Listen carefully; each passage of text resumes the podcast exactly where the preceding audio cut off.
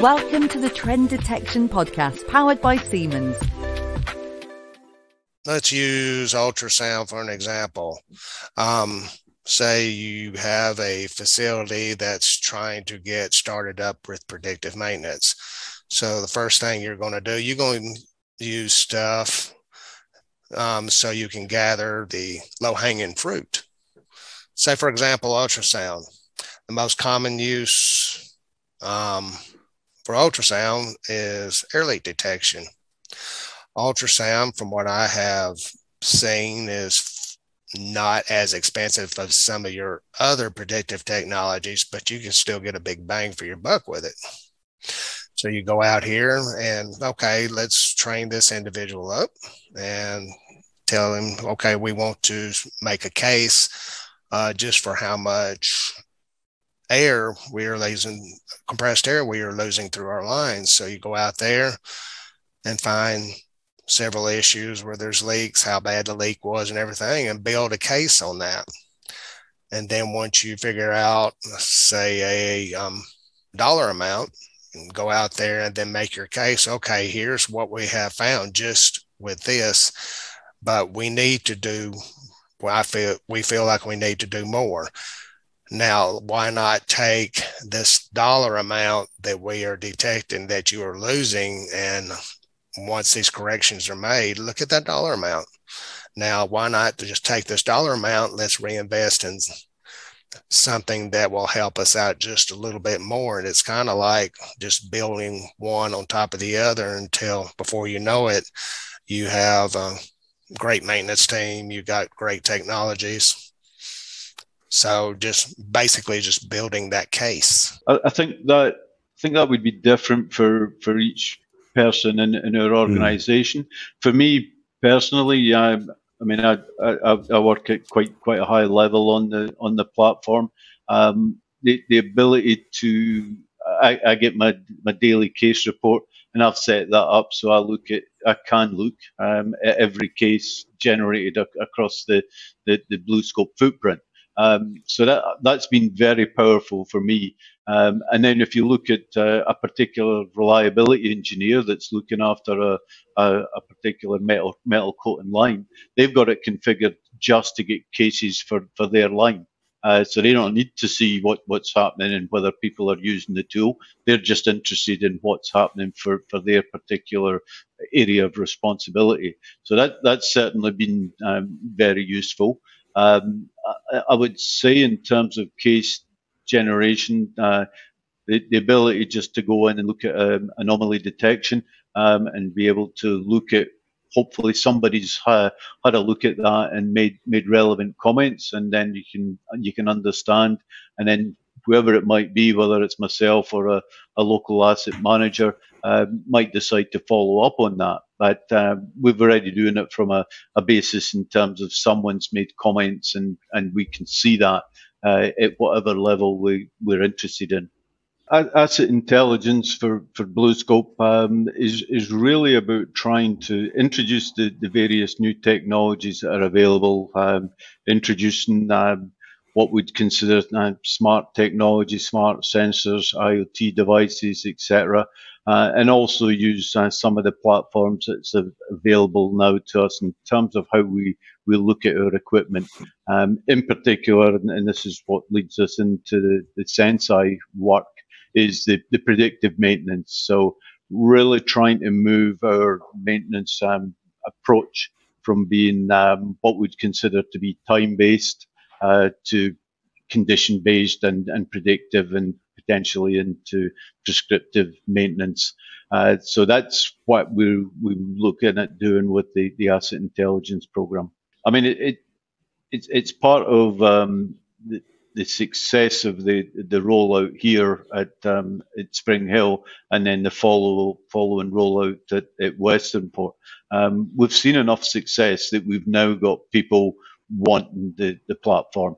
Uh, so we, we're seeing that, that happen um, ac- across the business, uh, probably to the point where uh, yeah, we, we've we've now arranged our enterprise licenses uh, for pretty much the, the big plants in Australia. Um, we'll be able to roll this out Um, and if we have a, a, a, similar discussion this time next year, I would be hoping we would be by a factor of 10 um, more users, more assets configured um, on on the tool. So certainly, yes, I would recommend it because yes, that is what we are doing is is recommending uh, to our, our, other plants uh, to do it. Um, and the reason why is just the, the, success that we've had in avoiding failures. Uh, it, we have uh, at this stage uh, we we've prevented about 170 hours of metal coating line downtime uh, across our plants at um, Spring Hill and, and Westernport. Um, and I can't put a, a, dollar figure on that, um, but it, it is substantial. I think it's key. Um, there, there has to be um, top level support and it has to cascade through the organisation.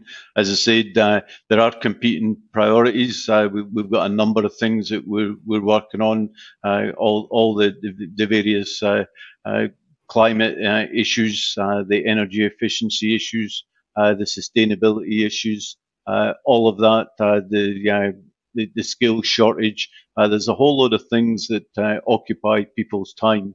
Um, but if you've got support from board and um, and chief executive level, uh, then it then it will happen, uh, and that that's what's happened in our our work here. It, it, it will be. Um, it's it, it's it's very early um, stages in that yet. But for example, in, in my position, I, I, I look across the, the whole business. So uh, right now, and whenever I open up Senseye, I'm I'm looking at uh, yeah here um, in, in, Port Kembla. Um, I'm also looking at Western Port. I'm looking at Thailand. Uh, and I'm looking at New Zealand, although they don't have any any uh, data flowing yet, but uh, they're probably only a matter of weeks away from that.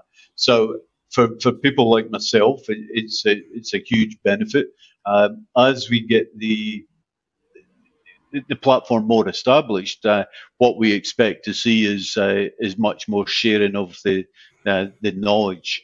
Um, so when we find something at uh, one of our lines, um, and we've got a similar line in either Western Port or New Zealand or Thailand, we'll be able to share that information rather than them having to wait on having a, a, a case on their plant.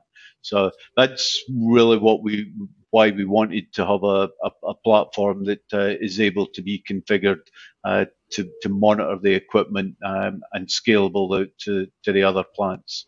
On that side yet, or is there still more sort of development and understanding to come before that happens? Uh, I think it will take off soon, yeah, because uh, it's just so so intuitive, and I, I'm I, I'm not now involved with those discussions on a on a product manager level, so it's just my my wild thinking now. But for mm. example, what was missing very strongly within IoT offerings and platforms was a very, very comprehensive reporting tool or interface. Yeah, so you got always some reporting for all the IoT tools uh, in terms of how much interest rate and how much users and things like that. But if you think of a more comprehensive analysis that you need, for example, take Salesforce, yeah, customer relationship management tool, um, and there you have so many different aspects that you can correlate. Yeah, you have your leads with all the information of the leads, location, address, their interest in else. You have your accounts, the, the, companies that you talk about, their structure, their location and else. Um, and so all of these, these different topics, the opportunities per account, per lead, per contact with millions of informations that you can put in, uh, information snippets.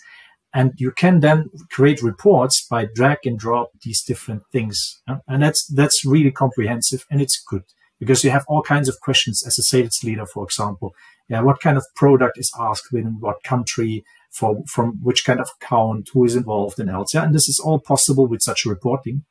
Transferring that to IoT, you, then if, if it's rolled out, you have similar reporting requirements. You want to understand which machine was operated or changed maintenance type of things by what person, how much interest rate, what application had what kind of impact, created what kind of notifications and else. So these, these questions are building up in complexity.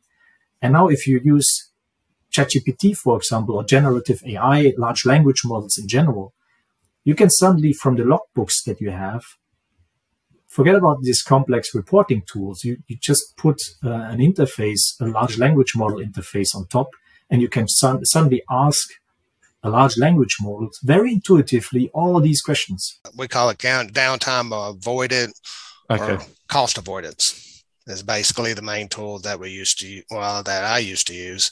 Um, cost avoidance is a big thing, and especially if you have a facility that just runs right around the clock, you have very little time to put a wrench on anything except for the weekend, and then you have to pay overtime for people to come in and take care of the issue. And there's another thing you're saving that you're saving the overtime by avoiding this downtime, and then plus um, being able to do all this, the time it takes to say um, write that work order or have to do a PM when that PM could probably be stretched stretched out or eliminated.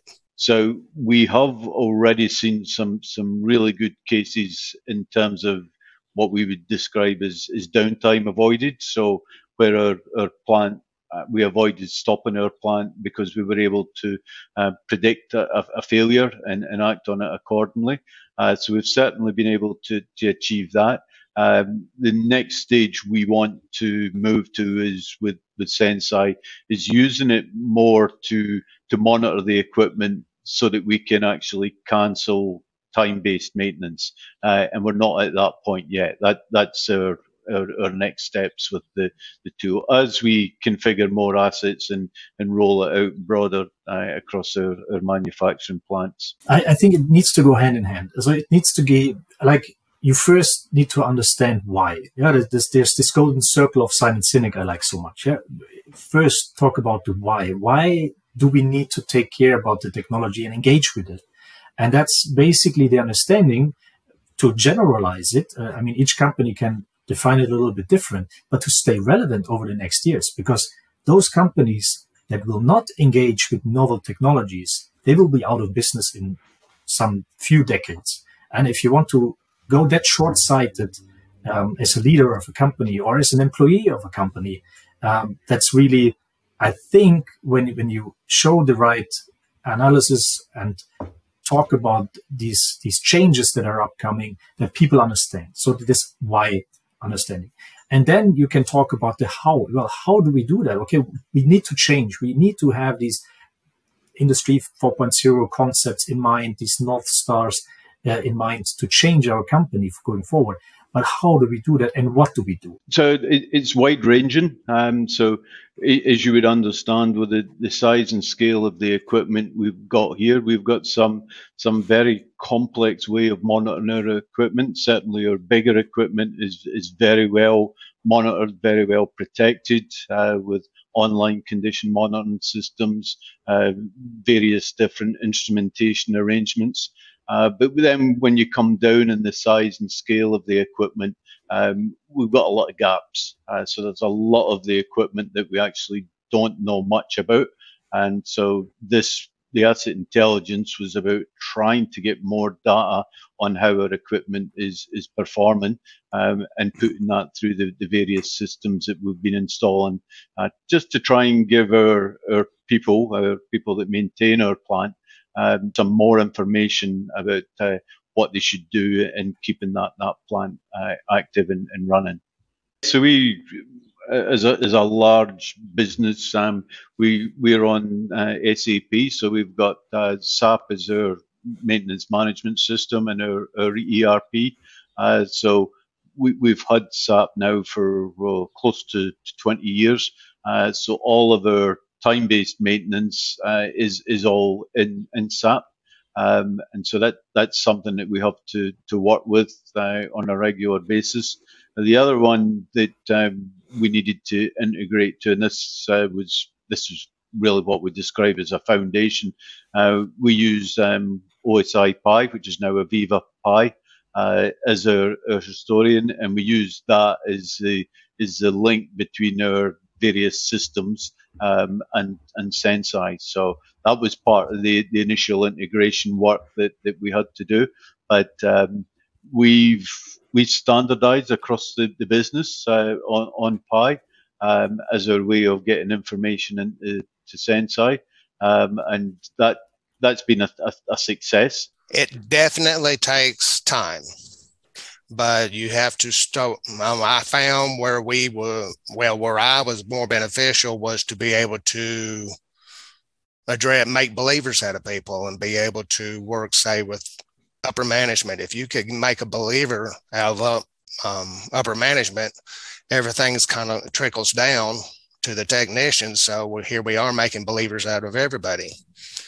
So it also helps us when, well, helps me whenever, say, for example, I want, I see a new technology. Okay, here's how I've helped you in the past. Now, here what we're going to do now. Um, just because of the technologies that are available and how I've helped you out. Then say, for example, we you find an issue that saves a company so many thousands or even millions of dollars, and then you kind of use that as your leverage. So being able to take that and use it as your leverage, saying, and then you could kind of show it to them, said, "Hey, look, look at this. This is something um, I showed you and showed you what was going on and you addressed it in this timely manner. Now look at downtime that was avoided. Once you start um, throwing pictures and then throwing dollar figures out at them, they kind of opens their eyes and going, oh, but you have to be very consistent with it or they'll just kind of, it kind of fades away. But industrial companies that don't have a digitalization strategy, that don't have an AI strategy, that don't have a data strategy going forward, they will struggle. Uh, maybe not this year, maybe not still next year, but the years to come. So it's very important actually for also investors in companies to understand if their invested companies have such strategies. And, and there we can come in and say, hey, we can provide you a digitalization strategy, support you in that process of doing so, a data strategy, and and connect it to your your company strategy. And I think that is also a very relevant point and one of the pitfalls many companies do because they kind of disconnected. Yeah, they have their company strategy and then they have some kind of pilot project on digitalization, uh, and it's not connected. And that's that's also a problem on how you position digitalization projects uh, with the management, how you get the resources, how you they get they get the buy-in of people, uh, touching upon change management, which is again another pitfall many companies don't put enough focus on. Yeah, so as I mentioned earlier, we we didn't really know much about predictive maintenance when, when we started, so we were very much learning from from the vendors, um, including including Senseye. And once we selected Senseye, uh, I'd have to be honest and say it was a very slow start, um, largely because of uh, a, a, number of what, what I describe as back office uh, issues, like the commercial terms uh, that we had to, to negotiate. That that was slow. Um, the the integrations that we had to undertake uh, was also slow. Um, but all during that time, uh, we always felt we had support from the, the, the Senseye engineers that we were working with.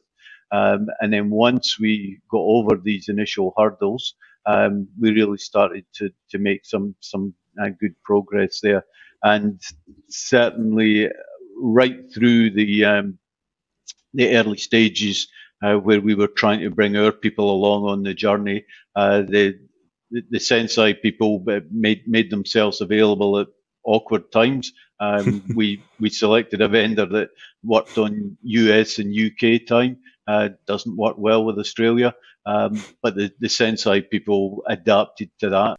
Please like and subscribe on all major podcast channels and find out more about Senseye predictive maintenance at Siemens.com.